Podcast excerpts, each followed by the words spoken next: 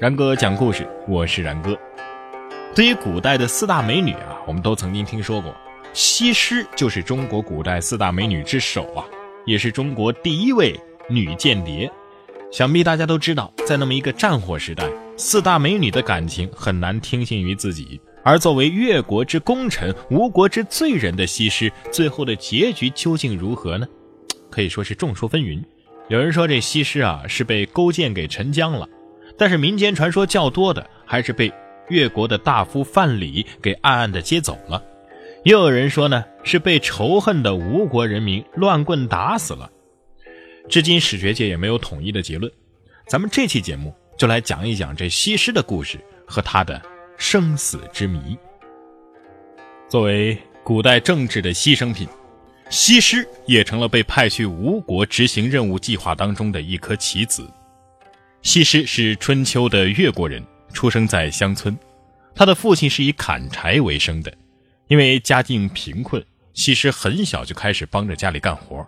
平时啊，经常在溪边浣纱。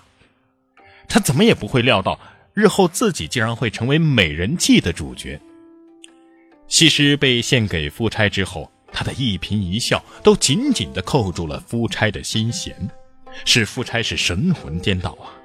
得到了夫差的异常的宠爱，夫差沉湎于女色之中也不能自拔。伍子胥认为这是美人计，苦心的劝谏，但是夫差却充耳不闻，立即将西施纳入后宫。他开始大兴土木，修建娱乐之所。至今呢，这个灵岩山上仍然留有西施洞、玩花池、梳妆台等等与当年的西施有关的古迹。西施也是聪明伶俐，颇具爱国主义情怀，时刻的牢记自己来到吴国的政治使命。他是用尽浑身的解数让吴王宠爱他，并且听信他的话。夫差果然对他是宠幸有加。吴王夫差命人在灵岩山为他建了管娃宫，在管娃宫附近呢，又修了玩花池、玩月池、吴王井、琴台，还有采香镜。锦帆镜和打猎用的长洲院等等，还修建了响旅廊，也就是说，在地上啊凿一个大坑，然后把一口大缸放进廊里，上面呢铺上木板，再铺平。这样的话呢，西施穿着履走在上面，就会垂瀑有声，所以叫响旅廊。到了春天呢，夫差就和西施到采香径、玩花池去游玩。到了夏天，夫差就和西施在洞庭的南湾避暑，享受自然的空调。南湾有十多里长啊，两面环山。吴王将此处取名为消暑湾，并且令人在附近凿了一个方圆八丈的白石池子，引来清泉，让西施在泉中洗浴，起名为香水溪。秋天，两个人呢就一起去攀登灵岩山，看灵石，赏秋叶。到了冬天下雪的时候啊。夫差就与西施披着狐皮大衣，令十多个嫔妃拉车寻梅，全然不顾嫔妃们汗流浃背，每次都要尽兴之后才能够返回。如此挖空心思的玩乐，可见夫差此时的心思早就不在朝政上了，而是在西施一个人的身上。吴王夫差对西施是越来越喜爱，而西施却时刻想着怎么让吴王高兴，怎么让吴王把更多的心思放在自己的身上。好让吴王能够成为无道之君，荒废国事。庆幸的是，他还有一个得力的助手伯少。伯少是吴国的大夫，他深得吴王的宠信，但是这个人却为人奸诈贪婪。越国利用他的这样一个弱点，经常给他送一些金银珠宝，有时候也给他送美女。因而呢，他对越国也是死心塌地，与西施两个人一道，尽说些越国的好话。这个夫差呀，自从得到了西施，就一直住在姑苏台，一年四季是享乐游玩，早就不理政事了。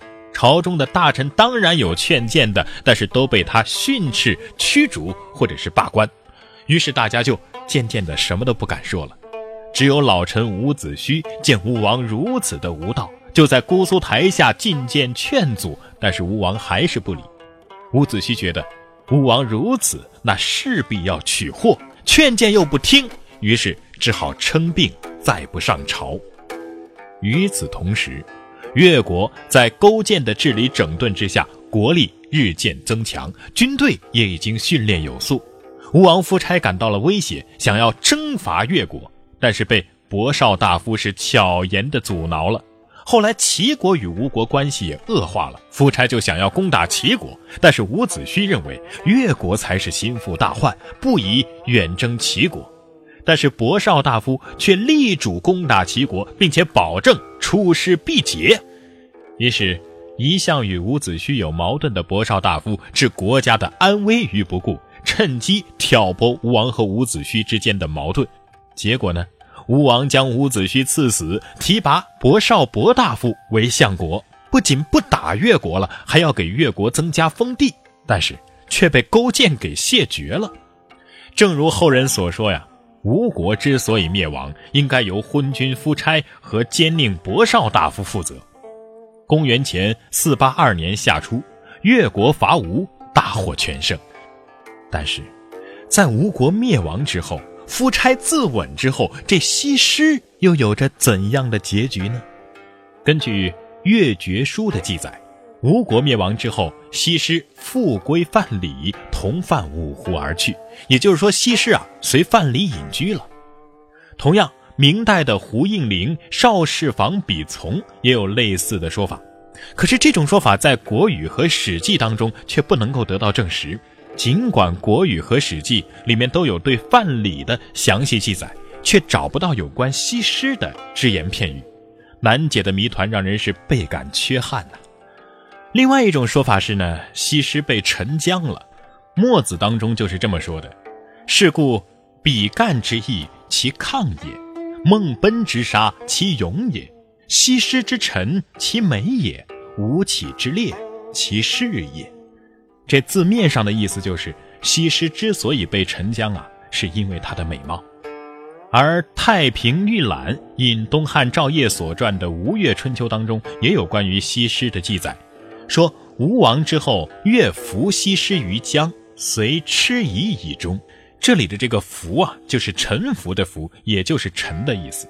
而所谓痴夷呢，就是当时盛酒用的皮带。正所谓“狡兔死，走狗烹”，西施是也。然而，在后人的诗歌里，也多次提及了西施沉水的事。比如说，李商隐就有一首《景阳景》。诗中就是这么说的：“长断吴王宫水外，濯泥犹得葬西施。”同样是唐代诗人皮日休在《管娃宫怀古》一诗当中是这么说的：“不知水葬归何处，西月弯弯玉笑贫。”这说明在唐代啊，人们还是认可了西施被沉水的这么一种说法。还有一种说法呢，说西施是不慎落水而死的，但是这种说法很是荒诞了。证据呢，仅仅是唐初诗人宋之问的一首浣纱诗，诗曰：“一朝还旧步，靓妆若寻耶。鸟惊人松梦，鱼沉为何花？”